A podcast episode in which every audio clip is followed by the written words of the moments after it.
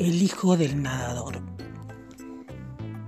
Caminaba un hombre por un bosque cuando de pronto escuchó el llanto desesperado de un niño pequeño.